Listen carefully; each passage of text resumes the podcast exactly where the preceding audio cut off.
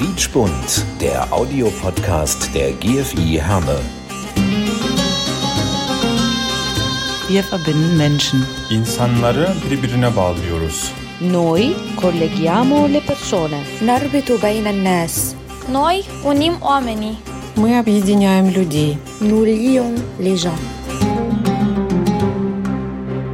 Ja, hallo und herzlich willkommen zu einer neuen Folge von Quietschbund, dem Audiopodcast der GFI Herne. Ich bin Achim Preikschat und heute haben wir gleich zwei Gäste, nämlich einmal den Marc und den Guntur. Und ich sage erstmal Hallo Marc. Hallo Achim. Hallo Achim. Der Marc und der Guntur, die sind ein Paar, kann man sagen. Ihr sagt eine Lebensgemeinschaft. Wir kommen da gleich nochmal genauer drauf zu sprechen. Aber mehr oder weniger, sage ich jetzt mal, habt ihr auch einen Migrationshintergrund. Ich fange jetzt mal mit dem, ich sag mal, geringeren Genera äh, Migrationshintergrund an, mit dem Marc, nämlich Marc. Du bist hier geboren, aber deine Eltern sind? Ja, mein Vater ist Deutscher, Herner, um ganz genau zu sein, aber meine Mutter ist Engländerin. Ähm, und hat dein Papa hier in Deutschland kennengelernt?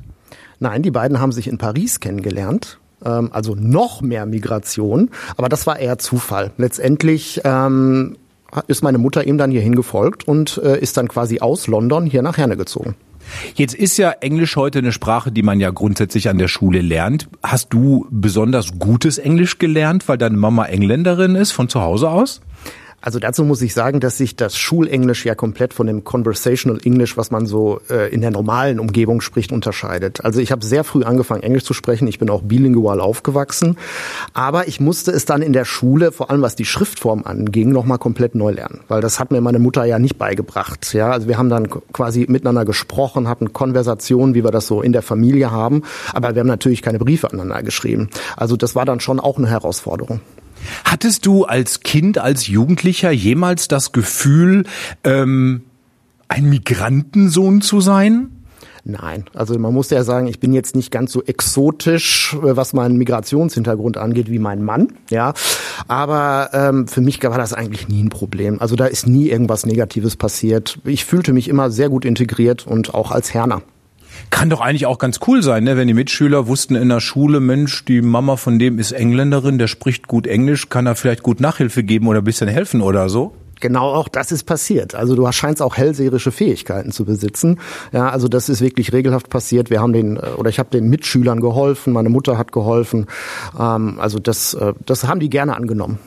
Jetzt haben ja doch die, die, die Engländer und die Briten ja in dem einen oder anderen ja doch so ein bisschen so eine andere Lebensweise als hier in Deutschland. Das fängt ja schon, glaube ich, mit dem Frühstück an. Ne? Hier in Deutschland wird ja inzwischen, glaube ich, gar nicht mehr gefrühstückt. Bei den Engländern, da gibt's ja schon ganz abgefahrene Sachen zum Frühstück oder so. War das bei euch zu Hause auch so? Hat die Mutter da so ein bisschen so englische Lebensart mit reingebracht? Also wir hatten nie dieses typische English Breakfast, das man so kennt. Ne? Meine Mutter ist eine totale Toast- und Teeverfechterin, wie sie das sein sollte als Engländerin und das habe ich auch so ein bisschen übernommen. Also ich esse bis heute jeden Morgen Toast. Ne? Ich trinke zwar keinen Tee, ich trinke lieber Kaffee. Das ist wieder diese schöne Mischung. Aber dieses typische English Breakfast, was man kennt, das haben wir zwar, als wir dann nach England gefahren sind, immer zu uns genommen, fast jeden Tag, aber hier eigentlich nie. Hast du jetzt noch irgendwelche verwandtschaftliche oder freundschaftliche Verbindungen rüber nach England? Ja klar. Also meine Mutter hat zwei Brüder, die leben da. Ja, ähm, einer ist ledig, ja, der zieht gerade um, und der andere hat eine sehr große Familie. Und äh, also prä-Corona waren wir bestimmt zwei, dreimal im Jahr da. Und jetzt in der Corona-Zeit geht das ja etwas schwieriger, aber wir haben regelhaft Kontakt. Wie ist das denn jetzt mit dem Brexit oder so? Was hast du denn gedacht, als dieser Brexit kam und England raus aus der EU? Hast du gesagt, wie doof sind die? Genau, ich habe gedacht, die spinnen, ja, warum verlassen sie diese schöne EU? Wir hatten ja auch eine sehr schöne Sonderstellung innerhalb der EU, aber es ist letztendlich passiert und ähm, das bringt eigentlich für uns alle nur negative Folgen mit sich. Ich kann das nicht nachvollziehen. Du hast dich dann irgendwann mal selbst entschieden oder hat dir jemand dabei geholfen, Arzt, Doktor zu werden? Wie kam es dazu? Also das war mir eigentlich schon ziemlich früh klar. Nachdem diese ganzen frühkindlichen Berufswünsche, wie zum Beispiel Busfahrer, Taxifahrer, Hovercraftfahrer, es gab ja früher diese Luftkissenboote über den Ärmelkanal, die wollte ich auch immer mal steuern, äh, vorbei waren, hatte ich mir eigentlich relativ früh überlegt, eigentlich ist Arzt sein das Einzige, was mich interessiert und habe das dann auch verfolgt und es hat dann auch Gott sei Dank sofort geklappt. Also ähm, es war, gab eigentlich nie eine Alternative. Ähm, du bist Onkologe von Beruf, ähm, beschäftigst dich also, ich sage jetzt mal so laienhaft im weitesten Sinne mit Krebspatienten, mit Krebskrankheiten. Ähm,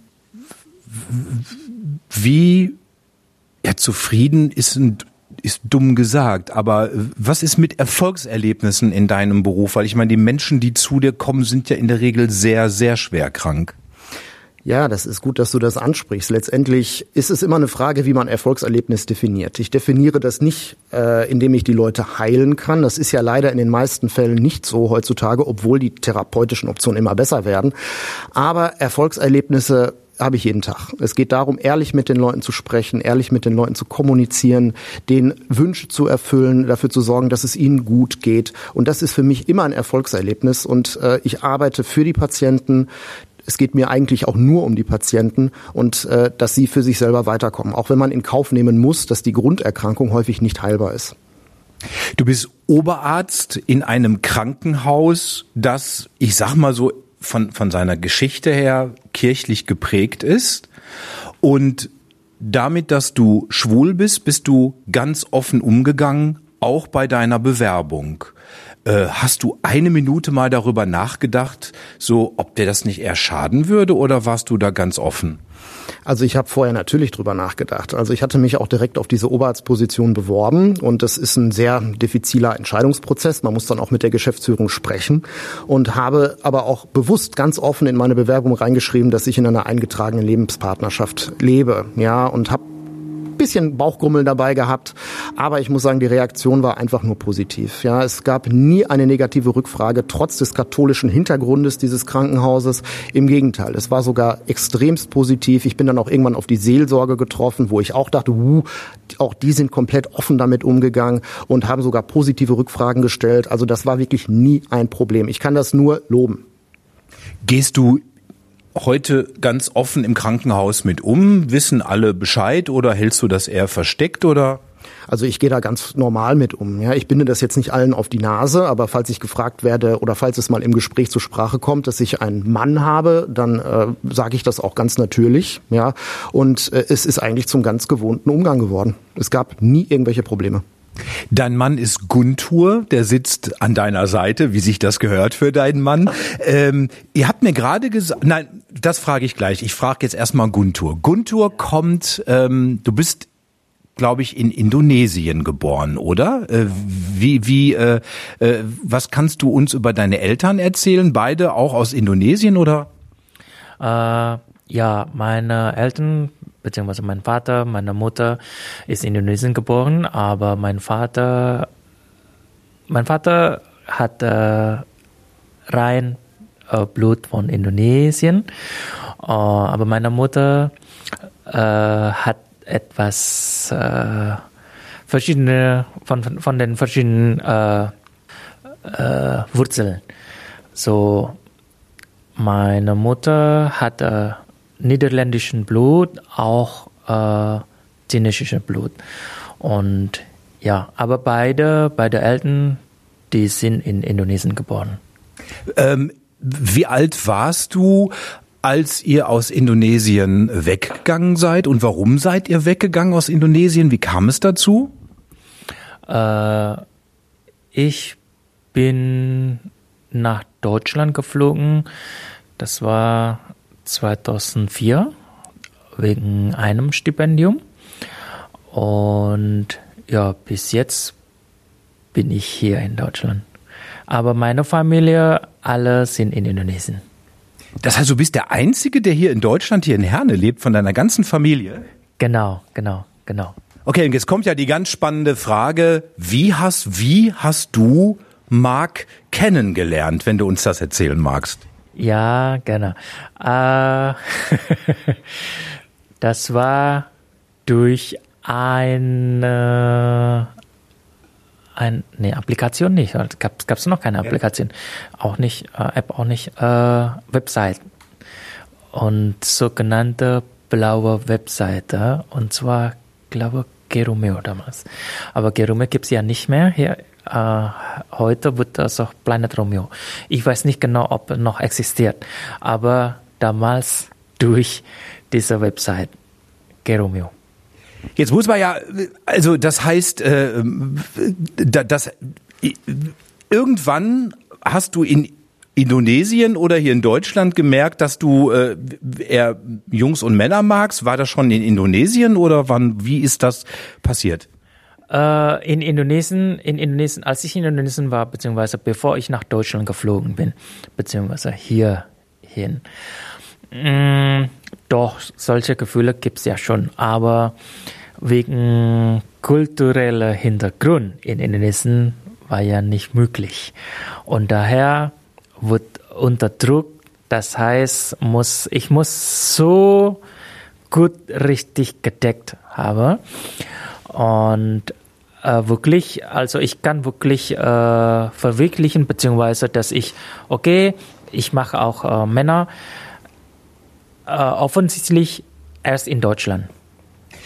Jetzt kann man ja im Idealfall hier in Deutschland, glaube ich, relativ bequem schwul sein. Das kommt vielleicht auch so ein bisschen darauf an, wo man lebt. Ich glaube, das geht vielleicht, sagen wir mal, in Berlin oder Hamburg geht das vielleicht eher als jetzt in, auf irgendeinem Dorf hier, wo, wo 500 Leute wohnen. Aber ich glaube, zum Beispiel hier in Herne dürfte es rein weniger ein Problem sein. Wie ist das in Indonesien? Du hast es ja gerade schon angesprochen. Wenn man als Jugendlicher in Indonesien entdeckt, ich bin schwul oder für die Frauen, ich bin lesbisch. Wie kann man das leben in der Öffentlichkeit? Gibt es da überhaupt sowas wie Apps, äh, Kontaktseiten oder wie lernt man sich da kennen? Heutzutage in Indonesien gibt es auch also Apps, weil jetzt ist ja die Welt ändert sich und äh, man möchte oder nicht, dann wird auch erfahren. Und in Indonesien gibt es tatsächlich auch äh, solche Apps, also wie hier auch gibt. Und äh, aber leider muss man noch mit äh, extra Apps zu äh, muss man extra Apps benutzen, um zu beschützen, beziehungsweise damit äh, die Regierung nicht, äh, wie ist äh, damit die Regierung nicht, nicht, nicht findest. So kann man so sagen. Ja, okay, also ich verstehe schon. Ähm, es, es, gibt, äh, es gibt Apps, die sogenannte äh, VPN. VPN. Also die das anonymisieren genau. gewissermaßen, ne, genau. So, dann warst du also irgendwann mal dann hier in Deutschland und äh, hast dir gesagt, okay, jetzt muss ich ja mal irgendwie einen Typen mehr kennenlernen, weil ich will ja hier nicht alleine leben. Und dann hast du dich da auf dieser Online-Plattform äh, äh, da irgendwie angemeldet und Ausschau gehalten und du, du möchtest was, ja? Äh, als ich in Indonesien war, bevor ich nach Deutschland äh, umgezogen bin, äh, solche Applikationen natürlich gab es nicht. Ja. Gab's nicht. Nur äh, es gibt äh, so direkter Treffpunktort, aber weil ich nach der Grundschule und dann Mittelschule sofort in, in, in einem Internat war. Oder ich war im Internat und daher habe ich das nicht so äh, erlebt. Also ich habe nicht erlebt. Nur habe ich auch schon mal gehört, dass, okay, damals gab es auch in unserer Stadt, also in Surabaya, gibt es äh, Hotspot, wo man sich treffen können. Hm. Wer hat denn, hast du Mark angeschrieben oder hat Mark dich angeschrieben? Wer hat sich bei wem gemeldet? Wisst ihr das noch? Ich glaube, ich habe äh, sein Profil gesehen und dann ich, ich habe dich äh, gesehen, ne, dein Profil und danach habe ich geschrieben, oder? Jetzt, jetzt kommt Marc. Also in meiner Erinnerung ist es genau umgekehrt. Letztendlich habe ich ihn gesehen und habe gesagt, okay, der ist süß. Und dann habe ich ihn angeschrieben. Aber vielleicht war es auch andersrum. Vielleicht ist das auch meine romantifizierende Wahrnehmung des Ganzen. Da müsste ich ja jetzt Guntur wieder fragen. Guntur, da sitzt du da also und dann hat er dich angeschrieben. Jetzt erzählt doch mal, wie ist das denn da losgegangen irgendwie? So habt ihr dann äh, keine Ahnung, habt ihr dann tagelang erstmal geschrieben oder euch dann direkt relativ schnell auch getroffen oder wie war das? Äh, soweit ich mich erinnere. Ja, aber es ist doch noch nicht so lange her, das ist doch nicht 30 Jahre her, oder? Ah, ja. äh, es war, ja, wir haben uns äh, gechattet und danach, äh, wir haben uns verabredet. Aber einmal habe ich einen, einen Tag vorgeschlagen, aber er könnte nicht und dann äh, irgendwann hat er auch geschrieben, der Marc hatte geschrieben, okay, wir könnten treffen äh, an dem Tag und so weiter und so weiter. Also, und danach äh, bin ich nach Herne gefahren, aber erstmal war das doch in Bochum, genau, genau. Bochum und danach er hat abgeholt, genau. Genau, genau, genau. Okay, Marc, guck mal, da hast du dann doch, äh, dann hast du ihn, wir einigen uns darauf, du hast Guntur angeschrieben, du hast ja gerade gesagt, der sieht süß aus, dann hast du gesagt, den will ich. So, und dann, dann hast du ihn ja bekommen, ne? Weil jetzt sitzt ihr ja hier zusammen als, als äh, Paar und äh, wie lange seid ihr jetzt zusammen? 15 Jahre. 15 Jahre? 15 Jahre. Gut, dann darf man da dann auch schon mal drüber nachgrübeln, wer hat wen zuerst angeschrieben. Ähm, jetzt ist das ja eine Wahnsinnskonstellation. Ne? Du bist Oberarzt. Ich betone das immer deshalb, weil es wegen des Krankenhauses, ne, das ist ja nicht allzu selbstverständlich so, dass als schwuler Oberarzt, sage ich jetzt einfach mal, der mit jemandem aus Indonesien äh, eine Lebensgemeinschaft führt. Ihr lebt zusammen, ihr macht da auch keinen Hehl draus, sonst würdet ihr ja hier jetzt nicht auch in dieses Mikrofon sprechen und davon erzählen. Finde ich phänomenal. Wie geht das Umfeld, wie geht Herne damit um, Marc? Also ich muss hier auch wieder sagen, dass Herne damit komplett normal umgeht. Es ist bisher wirklich noch nie irgendwas in Richtung Anfeindung gekommen, irgendwelche negativen Aspekte. Also ich kann mich da nicht dran erinnern, dass wir mal irgendwann irgendwelche Probleme hatten. Ja, wir sind ja auch schon ein paar Mal umgezogen, also einmal, ja, und wenn man den Düsseldorf-Umzug nach Herne mitrechnet, zweimal. Aber auch da ist nie irgendwas Schlimmes passiert. Also ich kann aus meiner Perspektive sagen, dass Herne anscheinend sehr schwulenfreundlich ist. Was hat denn deine Familie, deine Verwandtschaft gesagt, als du gesagt hast, ich bin da jetzt mit einem Indonesier zusammen? Haben die gesagt, boah, Marc, cool, endlich mal ein Exot in unserer Familie oder wie war das? Also ich muss ja auch ganz ehrlich sein und sagen, dass ich mich auch wegen Guntur bei meiner Familie geoutet habe. Also die wussten das vorher nicht, ja, aber die sind auch komplett normal damit umgegangen. Ich habe das zuerst meiner Mutter und meiner Schwester erzählt, da kann ich mich auch noch sehr gut dran erinnern. Ähm, da gab es keine Probleme. Dann haben die Guntur sehr rasch kennengelernt. Mein Vater hat es dann auch irgendwann erfahren und auch da gab es nie irgendwelche Probleme. Jetzt ist ja Guntur ist ja auch so ein, glaube ich, dann so ein Wunschschwiegersohn, ne? Oder so ein Wunschfamilienmitglied. Ne? Ich meine, Guntur aus Indonesien, Guntur sieht gut aus, er hat Oberarme, da müssen manche hier lange für arbeiten. Machst du gerne Sport? Ja, mache ich. Okay, und du kochst, du kochst auch gerne. Kochen mit Guntur. Äh, du kochst ganz tolle Sachen. Ist Kochen äh, eine Leidenschaft oder einfach nur so ein Hobby? Warum machst du das so? Äh, das ist meine Leidenschaft. Und außer Kochen eigentlich auch äh, zum Beispiel äh, meistens Richtung Natur. Natur, das heißt zum Beispiel, ich mag gerne mit Pflanzen und dann auch mit Tieren. So. Aber Kochen, ja, das ist meine Leidenschaft. Jetzt hast du gerade ja gesagt, dass der Rest deiner Familie noch in Indonesien lebt. So, den musst du ja irgendwann auch mal verklickert haben, dass du jetzt schwul bist und dass du jetzt mit einem Deutschen zusammen bist. Äh, haben die da Applaus geklatscht oder wie haben die darauf reagiert? Äh, ehrlich gesagt, bis jetzt äh, gab es noch, äh, dies, dieses Thema gibt es noch nicht im Gespräch. Äh, ich habe auch nicht äh, direkt mein, meine Eltern gesagt, ja, ich bin schwul und so weiter äh, und mit Marc zusammen. Aber wir sind schon mal ja, mehr als einmal, mehr als dreimal. Marc und ich, wir sind, äh, wir waren in Indonesien und bei meiner Familie und ich, was ich, äh, was ich sagen wollte, ich weiß genau, dass meine äh, Nichte, zwei meiner Nichte, die wissen das. Das heißt, äh, wer ist er denn dann für deine Familie, wenn, wenn ihr zusammen nach, ist er dann ein guter Freund, den du kennst oder? Äh, ich weiß nicht genau, wie, äh, was, was meine Eltern denken, aber bis jetzt meine Eltern, die fragen mich nicht. Bis vielleicht, jetzt. vielleicht ahnen sie ja schon was. Ich tendenziere auch, also besonders meine Mutter.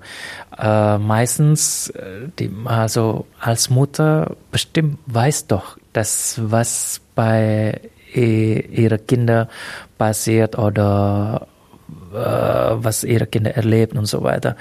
Äh, aber wie gesagt, bei, bis jetzt meine Mutter hat mich nicht gefragt und ja, also der Markt hat äh, kein Problem bei uns zum Beispiel zu existieren. Bisexuell zu sein ist ja heute so eine Modeerscheinung. Ich glaube, ohne jetzt was Falsches zu sagen, aber ich glaube, jeder zweite junge Mensch ist heute mindestens bisexuell. Das macht sich sehr gut. Äh, wie ist das in Indonesien? Du hast gerade schon gesagt, es ist jetzt nicht so offen wie hier. Also man kann nicht einfach sagen, hier, ich bin schwul oder ich bin lesbisch und dann ist das alles ganz, ganz easy. Äh, weißt du von Menschen in Indonesien, die darunter leiden, weil sie wissen, ich bin schwul oder ich bin lesbisch und ich kann mich nicht öffentlich dazu bekennen? Ist das ein Riesenproblem? Ja, tatsächlich bis heute gibt es noch äh, große Problematik. Und es gibt auch sogar äh, Sonderregelungen, äh, Gesetz. Aber weil das ist ja Einwilligung von Sozialleben. Daher äh, Indonesien als Stadt die können nicht äh, äh, blockieren oder verhindern. Es wächst weiter. Und nur Vergleich mit äh, damals, ja, mit der Vergangenheit, also von 90er Jahre und so. Natürlich gibt's noch äh, gibt's positive Entwicklung. Aber trotzdem bei äh, manche Orte beziehungsweise in bei mehr, äh, ja, wenig Provinzen werden bis jetzt nicht akzeptiert wegen Religion-Hintergrund. So, weil bei uns ist ja äh, der Hauptreligion, also größte äh, Re Religion Mensch ist ja in Indonesien Muslim und daher äh, äh, ja LGBT Thema LGBT in Indonesien offiziell verboten. Offiziell verboten. Aber äh, es gibt ja trotzdem äh, existiert äh, die Gruppe beziehungsweise LGBT-Leute und äh, bei manchen Orten wird akzeptiert, inoffiziell aber. So zum Beispiel auf Bali. So. Okay. Marc, ähm, Jetzt haben wir uns ganz viel darüber unterhalten, Schwulsein in Deutschland, Schwulsein in Indonesien, ein Oberarzt, der schwul ist, der sich offen dazu bekennt. Ähm, ich wüsste jetzt nicht, dass man sich so lange auch mit einem heterosexuellen Mann darüber unterhalten hätte, dass er heterosexuell ist und als heterosexueller Oberarzt arbeitet und so weiter. Ähm, was würdest du dir beispielsweise wünschen? Diese, diese Diskussion ist ja unheimlich wichtig, weil wir ja immer noch sehen, dass, dass das irgendwo immer noch nicht in allen Köpfen angekommen ist und so. Aber also ich persönlich kann nur sagen, ich finde dieses Schubladendenken ehrlich gesagt zum Kotzen, weil meiner Meinung nach kommt es gar nicht darauf an, ob man als Mann einen Mann liebt oder eine Frau. Das Wichtigste ist, dass man überhaupt liebt. Wie siehst du das? Also ich sehe das komplett gleich. Ja, also letztendlich sollte man das einfach als normal hinnehmen. Man sollte es nicht befürworten, man sollte es auch nicht ablehnen. Ja, man sollte jeden das tun lassen, was er möchte und das nicht kommentieren. Ja, es sei denn, es hat natürlich Auswirkungen auf die Rechte der anderen, dann sollte man das kommentieren. Aber solange das nicht so ist, kann jeder machen, was er will. Und ich denke mal, dass das ja auch so ein bisschen dabei rausgekommen ist, dass es einfach toleriert wird. Ja, dass es nicht hochgehypt wird, dass es nicht irgendwie verteufelt wird, sondern dass es einfach normal ist und dementsprechend ähm, auch nicht eigentlich eines, einem gesonderten Kommentar bedarf. Guntur, ähm, wie hast du das hier erlebt in Deutschland? Wie bist du hier aufgenommen worden von den Menschen, die hier leben? Und äh, wie fühlst du dich heute? Bist du akzeptiert komplett hier? Fühlst du dich hier komplett wohl oder hast du irgendwas Negatives erlebt?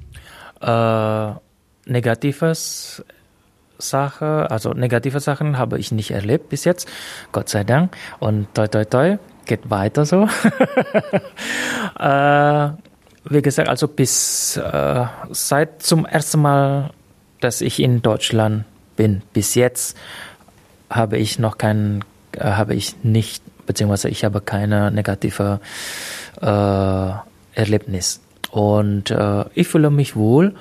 Natürlich, ich muss ehrlich sagen, weil ich ja aus äh, in Indonesien, ich bin geboren und groß gewachsen in äh, großer Stadt, son, äh, sogar zweite große Stadt nach Jakarta. Und das ist auch Metropol.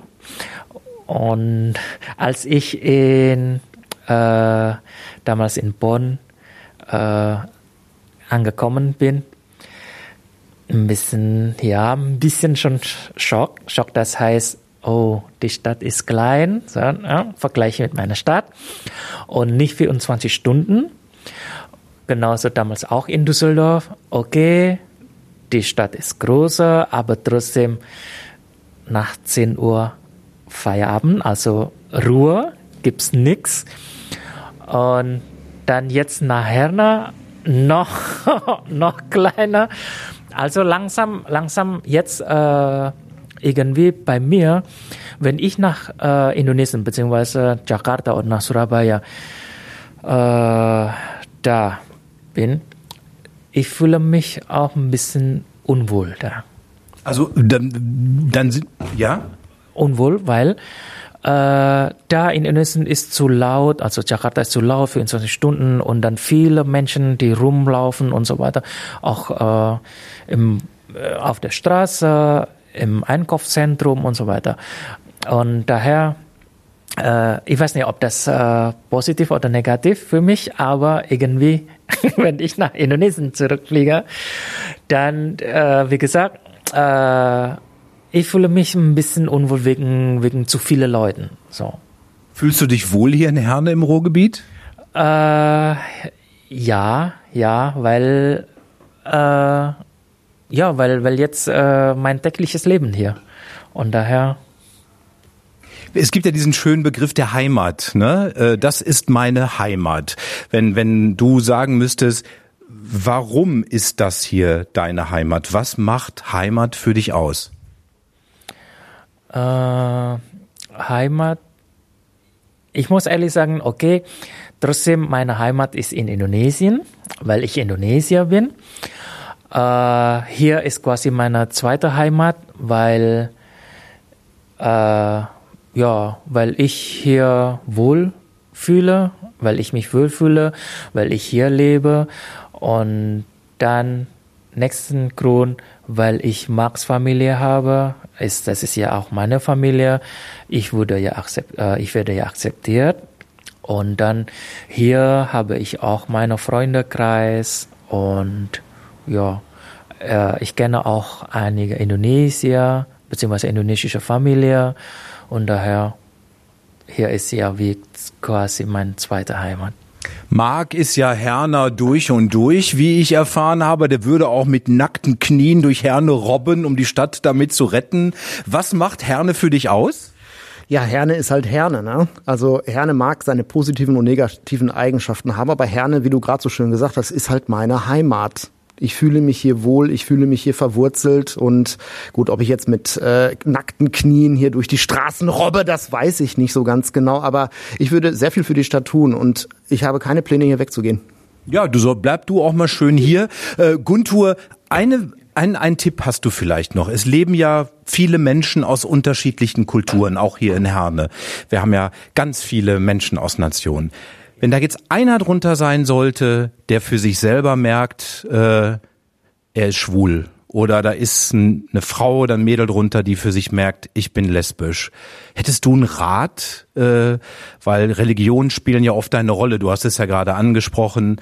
Ähm, was würdest du jemandem empfehlen? Soll er mutig sein oder soll sie mutig sein, sich bekennen, leben, leben oder das weiter einfach unterdrücken, versteckt halten? Was würdest du empfehlen? Äh, ich würde sagen, also von mir selbst, ich lebe als Mensch, nicht lebe als schwul oder weil ich äh, äh, geschl äh, gleiche Geschlecht mag oder liebe. Äh, weil, wie gesagt, erstmal, weil ich ein Mensch und äh, ich habe auch Religion, ich bin auch Katholik und meine persönliche Bindung mit meinem Gott, das ist ja zwischen ich und mein Gott. Daher andere Leute oder andere andere Gegenden und so weiter hat hat hat keine Wirkung. Deshalb für mich äh, schwul ist nicht als erstes Ziel für Leben, sondern erstes Ziel als Leben ist ich bin ein Mensch. Deshalb ich muss weiter leben. Bleiben wir noch mal bei dem ganz kurz das bei dem Thema Religion. Du warst auch mal im Kloster. Wann war das? Wie lange war das? Und vor allem, warum bist du ins Kloster gegangen? Äh, ich bin ins, ins äh, im Kloster gegangen, weil tatsächlich äh, mein erstes Ziel beziehungsweise für Berufung, ich wollte Priester werden. So und dann äh, meine Mutter hatte hat mich erwähnt, nach der ich äh, Mittelschule abgeschlossen habe. Und dann, okay, alles klar. Und danach gehe ich zum Internat. Und dieses äh, Internat ist schon, hatte auch schon Sonderregelung. Also wird schon konzipiert wie ein, wie einem Kloster. Und bin ich da, beziehungsweise ich war da vier Jahre nach Abi dann noch ein Jahr für Sonder, Sonder, äh, Sonders, Sondersjahr und sogenannte für die äh, Vorbereitungs, Vorbereitungsjahr für Klosterzeit. Äh, und dann äh, nach einem Jahr bin ich äh, tatsächlich in, in einem Kloster gegangen, beziehungsweise ich, wär, ich werde ein Mitglied von von der Ordensgesellschaft. Äh, es, und dann ein, zwei Jahre, zwei Jahre äh, war ich quasi in einem, in einem Internat von, von dieser Kloster, aber wirklich, wirklich wie ein Käfig. Man darf nicht rausgehen, man darf nicht nach Hause fahren oder Familie besuchen. Nein, einfach nur da bleiben zwei Jahre lang. Und das war dann der Grund, wo du gesagt hast, jetzt will ich kein Priester mehr werden. Oder warum wolltest du nicht Priester mehr werden? Nein, nein, nein. Das war noch, noch in Indonesien, zwei Jahre. Und danach, äh, nach dieser Spiritual, äh, Spiritualität äh, Jahre, beziehungsweise zwei Jahre, dann äh, bin ich äh, in anderem Internat äh, umgezogen. Auch gehört noch dieser Kloster. Und, und dann bin ich äh, als Student angefangen. Das heißt, mm, ich habe Philosophie und Theologie studiert, zwei Jahre lang, und dann habe ich ein Stipendium, habe ich äh, Deutschland gewählt. Und deshalb, und danach, 2004, bin ich äh, in Deutschland. Und das war in einem, äh, ich, in einem Ort, äh, ich sage die Stadt nicht, äh, aber als Clou, die Stadt ist nicht weit von Bonn und das ist sogenannte eine Satellitenstadt. Da bin ich gelandet und äh, ich habe Deutschkurs gemacht und dann weiter ein Semester, eineinhalb Semester, noch nicht mal zwei Semester, habe ich weiter Theologie studiert und dann bin ich ausgetreten. Was ja dann letztendlich, und damit schließt sich der Kreis, auch gut war, denn wärst du Priester geworden, hättest du vermutlich niemals Mark kennengelernt. Ihr wärt keine Lebensgemeinschaft geworden und wir, wir hätten jetzt nicht hier gesessen und euch kennengelernt. Und Mark ist da ein bisschen skeptisch. Ich bin mir da ziemlich sicher, dass das nicht so. Und, und vor allem gäbe es dann kein Kochen mit Guntur. Ich hoffe, du kochst weiter und irgendwann vielleicht ja auch auch mal mit ein paar anderen Leuten hier bei der GFI und wir werden ganz viel Spaß damit haben. Und äh, ja, so kurzweilig kann eine Podcast-Folge sein. Ich würde mit euch jetzt gerne noch Stunden weiterreden, aber vielleicht machen wir irgendwann einfach mal eine zweite Folge. Äh, Marc und Guntur, es hat mich sehr, sehr gefreut und äh, ich wünsche dir, Marc, alles Gute. Vielen Dank, Achim. Auch vielen Dank für dieses tolle Interview. Und dir wünsche ich auch alles Gute, Guntur. Dankeschön. Danke, vielen, vielen Dank, Achim.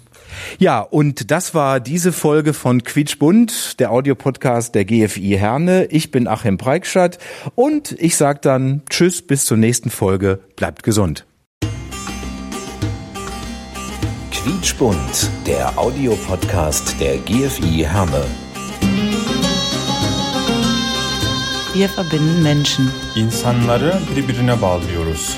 Noi colleghiamo le persone. نربط بين الناس Noi unim oamenii. Мы объединяем людей. Nous lions les gens.